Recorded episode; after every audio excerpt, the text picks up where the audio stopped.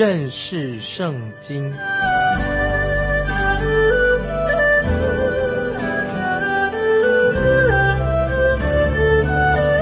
认识上帝的话，把上帝的话带到全世界。本节目是由认识圣经机构和环球广播电台联合制作，欢迎收听。亲爱的听众朋友，你好，欢迎收听认识圣经，我是麦基牧师。我们要看约伯记，从十二章到十四章是约伯长篇大论，他要总结的第一回合的辩论。我们知道，在约伯的时代，人都很喜欢做这个智力竞赛，大家在斗智。今天人啊的人也喜欢，不但是斗志，而且在运动比赛啊是来比赛体力。现在我们来看约伯记第十二章一二两节，约伯回答说：“你们真是子民呐！你们死亡，智慧也就灭没了。”现在约伯讽刺他的朋友。他说啊，你们说的真好。约伯说，你们以为知道所有的答案，但你们不过是人，智慧会跟你们一同死亡的。约伯的朋友，他们说话的口气就好像把约伯当成傻瓜一样，只是他们懂得哦，他们以为啊懂得所有的答案。接下来我们看第三节，但我也有聪明，和你们一样，并非不及你们，你们所说的。谁不知道呢？约伯朋友所知道的是，约伯说：“我也知道。”问题是在于他们所说的没有真正的回答的。约伯他心里的问题，在他们的对话当中，我们看到有一件事情很重要的。约伯这三个朋友，他的目的是什么呢？就是要约伯要进行自我反省，要约伯认罪，这样反而激起约伯他为自己一直在辩护。换句话说，他们要攻击约伯。逼得约伯不得不回嘴，约伯要为自己来辩护。他们并没有把神拉入这个战局当中，也没有提到神是有怜悯、有恩典的神，反而把神说成是好像属于一个律法的神。虽然我们知道，听众朋友，神是设立律法的，但是我们的神是蛮有恩典、蛮有怜悯的神。那么约伯的朋友，他们提出一些经验啊，说到自己的经验，提到传统的。事情或者律法的观点，却没有提出关于神的真理。当约伯的朋友指控约伯的时候，所以约伯他只好为自己辩护，说自己的看法是对的。当约伯开始辩论印证啊，辩论自己是没有罪的时候，约伯自己也没有说明神是公义的。到现在为止，约伯就好像是说啊，神是错的，神才该受到指控。这也是今天有些人，包括基督徒在内的看法。有时他们就抱怨神。约伯的朋友本来应该引导约伯来自己责备自己，并且印证神是公义的。我们知道，在约伯记里面，就是记录了啊约伯的对话的目的是什么呢？约伯记就要显明我们的神啊就是公义的神。那么约伯他所说的就显明了。他自己在神面前，他也缺少了啊谦卑哦，缺少了虚心这种心态。那么约伯的朋友也没有办法来引导约伯，像保罗曾经一样的在神面前的谦卑。在罗马书第七章十八节看见保罗的谦卑，保罗怎么说呢？我也知道，在我里头，就是我肉体之中没有良善。保罗也在哥林多前书十五章第十十节。然而，我今日成了何等人，是蒙神的恩典才成的。今天也许有些基督徒常常为自己夸口，夸口自己成就了一些大事，又夸口自己啊付出为神付出了多少。这样看起来好像神是领受的，而人是付出的，又好像说好像人。说了说来说去，好像人比神还伟大，而不是神是比人伟大。亲爱的听众朋友，这样的做这样的见证啊是不正确的。盼望听众朋友，我们不要做这样见证，好像你比神还伟大。哦，说到你自己啊，传福音呢，给了多少人听啊，你是多么的努力传讲关于主耶稣的事情，除非你真正明白一件事情，我们在神面前都是罪人，神是公义的神，唯有神是配得赞美的，配得尊荣的。这是约伯记要我们学习的一个重要的属灵的功课。接下来我们看第四、第五节，我这求告神蒙他应允的人，竟成了朋友所讥笑的公义完全人。竟受了人的讥笑，安逸的人心里藐视灾祸，这灾祸常常等待划脚的人。我们知道约伯他是在他是很痛苦啊，病得很重，但是他却要面对他这位三位朋朋友。约伯就说：“你们这些人啊，过了生活这么安逸，你们本来应该给我做一些好的建议，但是我实在太软弱了，我也跌倒的，你们却没有来安慰我。”听众朋友。我自己做牧师做了很久，也终于明白有关于啊这些专业啊一个人要需要有专业的问题。我自己常常到医院里面去探访病人，那么有时甚至见到那些快要离开世界的人，那个习惯上我会拍拍他的手啊，牵着他的手，对他说：“神与你同在。”我就为他祷告，啊求神带领他，然后呢我就离开医院。那么有一天。我自己也去了医院啊，我不是去探访，因为我自己生病了，躺在病床上，也有人来看我，他们也为我祷告离开的。但因为我是病人，我还是在医院里面继续躺在床上。那么听众朋友，那我现在要对你说，这是位置调换了，是以前啊，我是看病人，现在病人，我现在变成自己变成病人了，我是躺在床上的病人，我要面对医生的手术，这个时候。当然很需要有人能够来帮助我，来安慰我。这个时候正是约伯需要人的安慰和帮助。这个时候约伯继续经文里面就说到，他的朋友的智慧不够，也不够高明，他们也不是完全认识神的人。约伯他自己认识神的大能，他也认识到说神能够掌管人的事。我们这个时候看到约伯，他这个时候就越来越。很尖酸刻薄的，也充满了讽刺啊！因为他的朋友都没有办法来帮助他，所以约伯这个时候他就直接要求助于神了。接下来我们看约伯记十三章一二两节，这一切我眼都见过，我耳都听过，而且明白你们所知道的，我也知道，并非不及你们。约伯这样说，他的朋友所说的这些道理，他自己都知道。他们所说的也没有什么了无新意，一点都帮不上忙。接下来我们看第三节，我真要对全能者说话，我愿与神理论。约伯这个时候他做什么呢？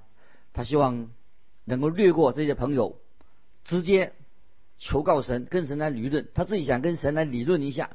约伯他盼望有人能够告诉他关于神的恩典跟神的怜悯。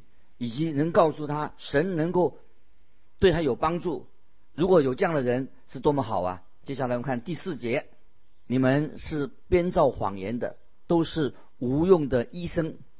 约伯这里重复再重复的说，他的朋友不了解他的状况，他们也没有办法帮助他。那么这些朋友就好像江湖医生一样，他们抓不到重点，没有办法帮助他。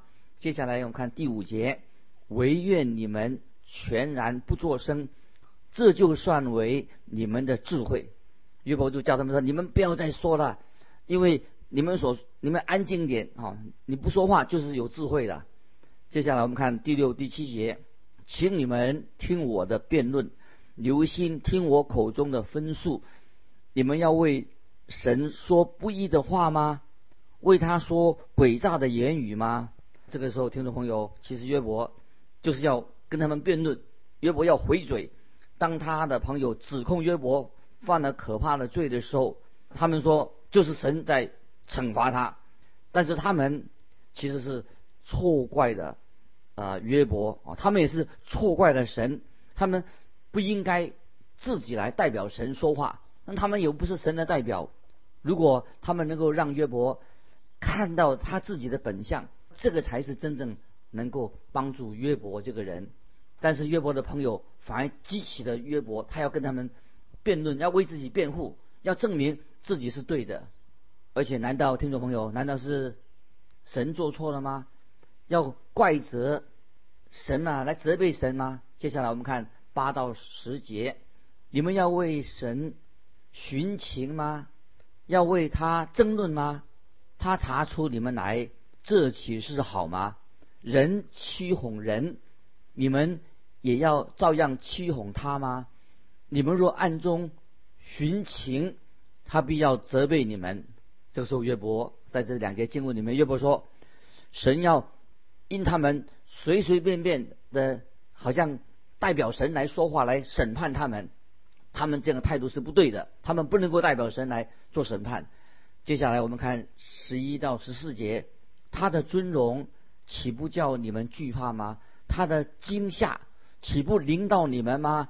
你们以为可纪念的真言是炉灰的真言？你们以为？可靠的坚垒是淤泥的坚垒，你们不要作声，任凭我吧，让我说话。无论如何，我都承担。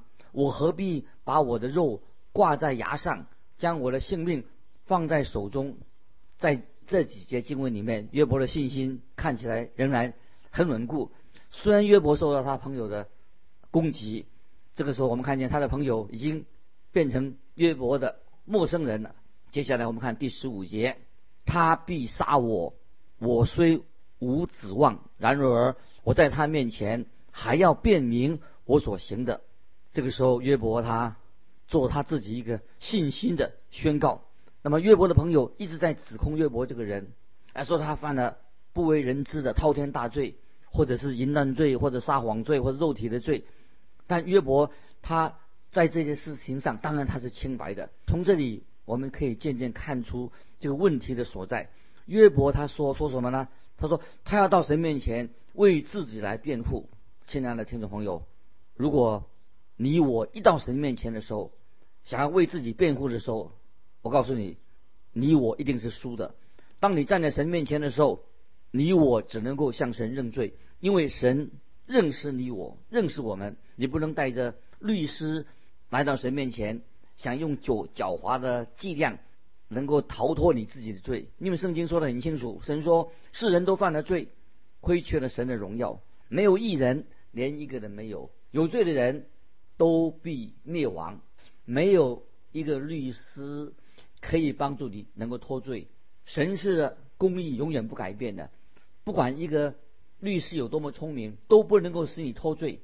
你不是站在一个像烂好人的一个普通的法官面前，你我是站在掌管宇宙的神、圣洁公义的神面前，所以没有能够站在神面前能够站立的稳。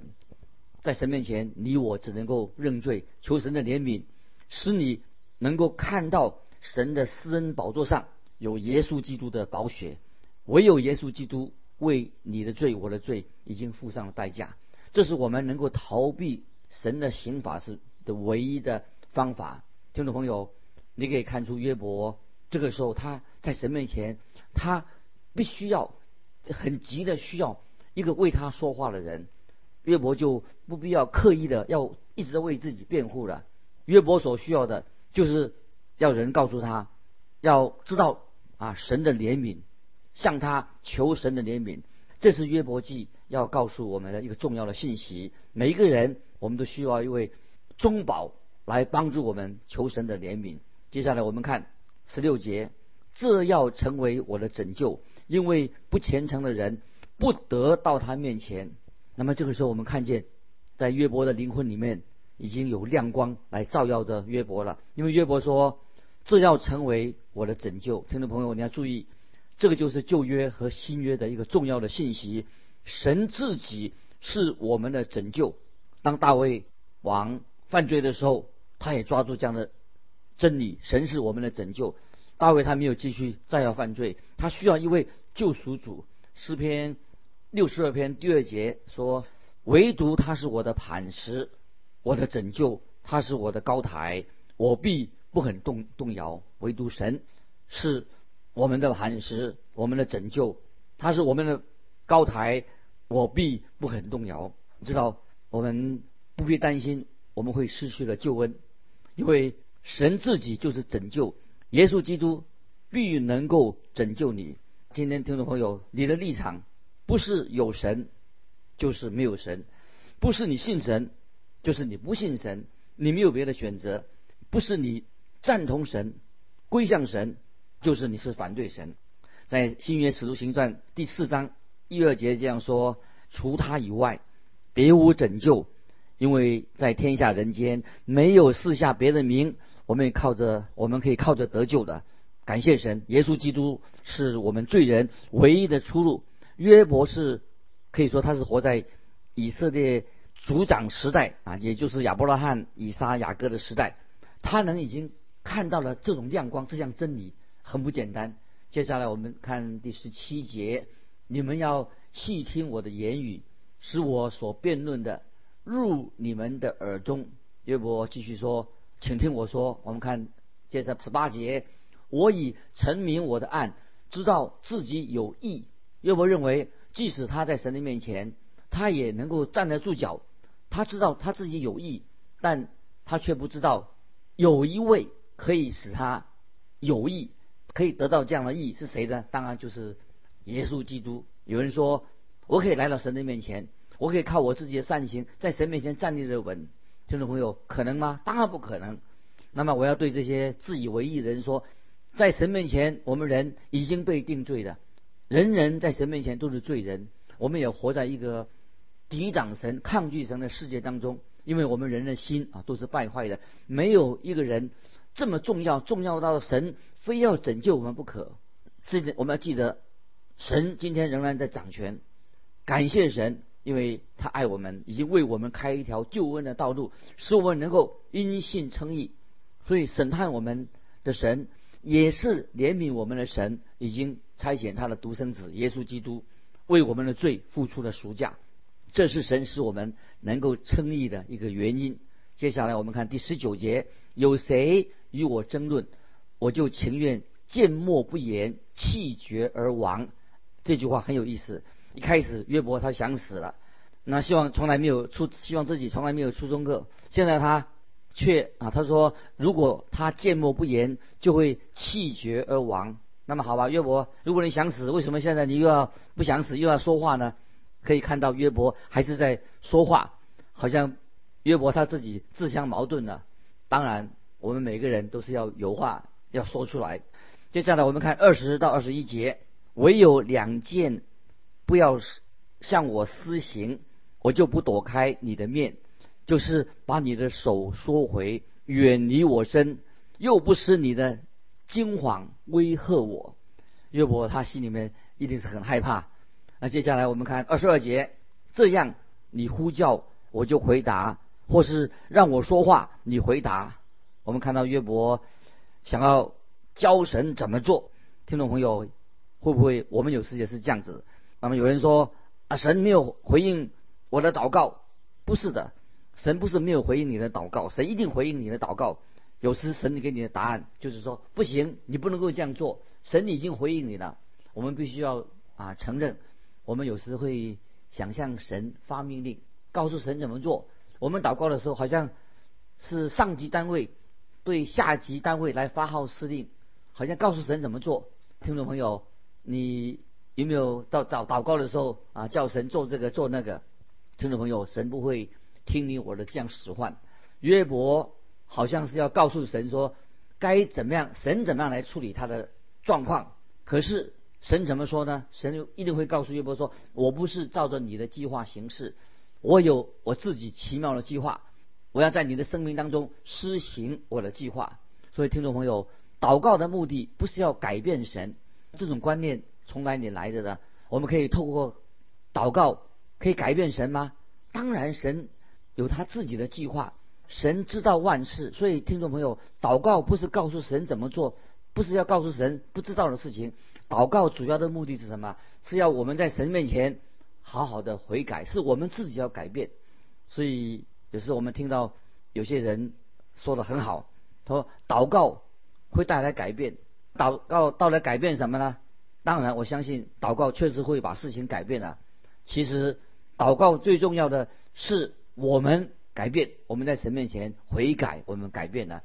要记得，神不是我们的仆人，不是。你叫他的神他来他就来，叫他去就去啊。会不会约伯也有一点点这种的想法？在这里我不是要公开的来指控约伯这个人，因为我也曾经做过这样的事情。不晓得听众朋友，你是不是也是这样子来命令神来听你啊，来告诉神怎么做啊？这是不对的啊！接下来我们看二十三、二十五节，我的罪孽和罪过有多少呢？求你叫我知道我的过犯与罪前，你为何湮面拿我当仇敌呢？你要惊动被风吹的叶子吗？要追赶枯干的碎秸吗？这个时候，约伯要跟神摊牌的。约伯他想知道他自己到底他又犯了什么罪，他的罪孽有多少，让他会遇到这种的状况。约伯说他自己可怜的境况，像被风吹落的叶子，像被人践踏在脚下。接下来我们看二十七、二十八节，也把我的脚上了木狗，并窥察我一切的道路，为我的脚脚掌。划定界限，我已经像灭绝的烂物，像重铸的衣裳。约伯好可怜，觉得他快要腐烂了。那么我们看出他现在实在很痛苦，他也不知道自己痛苦的理由是在什么原因啊。接下来我们看约伯记十四章第一节：人为富人所生，日子短少，多有患难，没有比这话更真实的。患难啊，是我们人类本该有的。我们都经历过各种的患难，也像以利法之前所说的：“人生在世，必遇患难，如同火星飞腾。”啊，这是约伯记五章七节。以利法啊，约伯的朋友也这样说过啊。这第一节说：“人为富人所生，日子短少，多有患难。”那接下来我们看第二节，十四章第二节：“出来如花。”又被割下，飞去如影，不能存留。约伯说：“人人的死亡是不能够避免的。我们有一天，听众朋友，我们都会离开这个世界。我们的生命是不是像一个影子一样？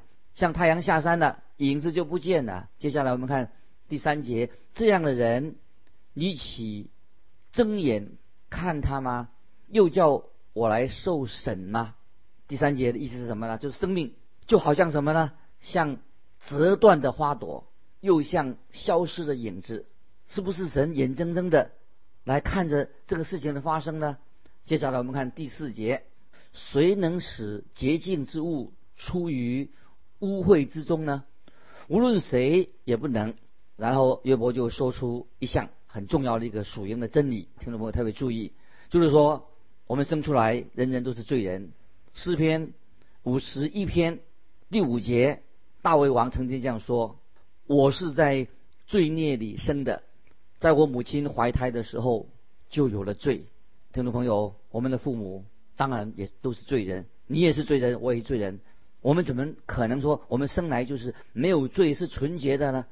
你不可能从一个污秽当中找到干净的东西，从污秽里面不会生出清洁来，这是一个很明显的法则，我们应当知道。接下来我们看第五节。人的日子既然限定，他的月数在你那里，你也派定他的界限，使他不能越过。约伯这个时候，他觉得自己好像已经被囚禁了，在监狱里面的人。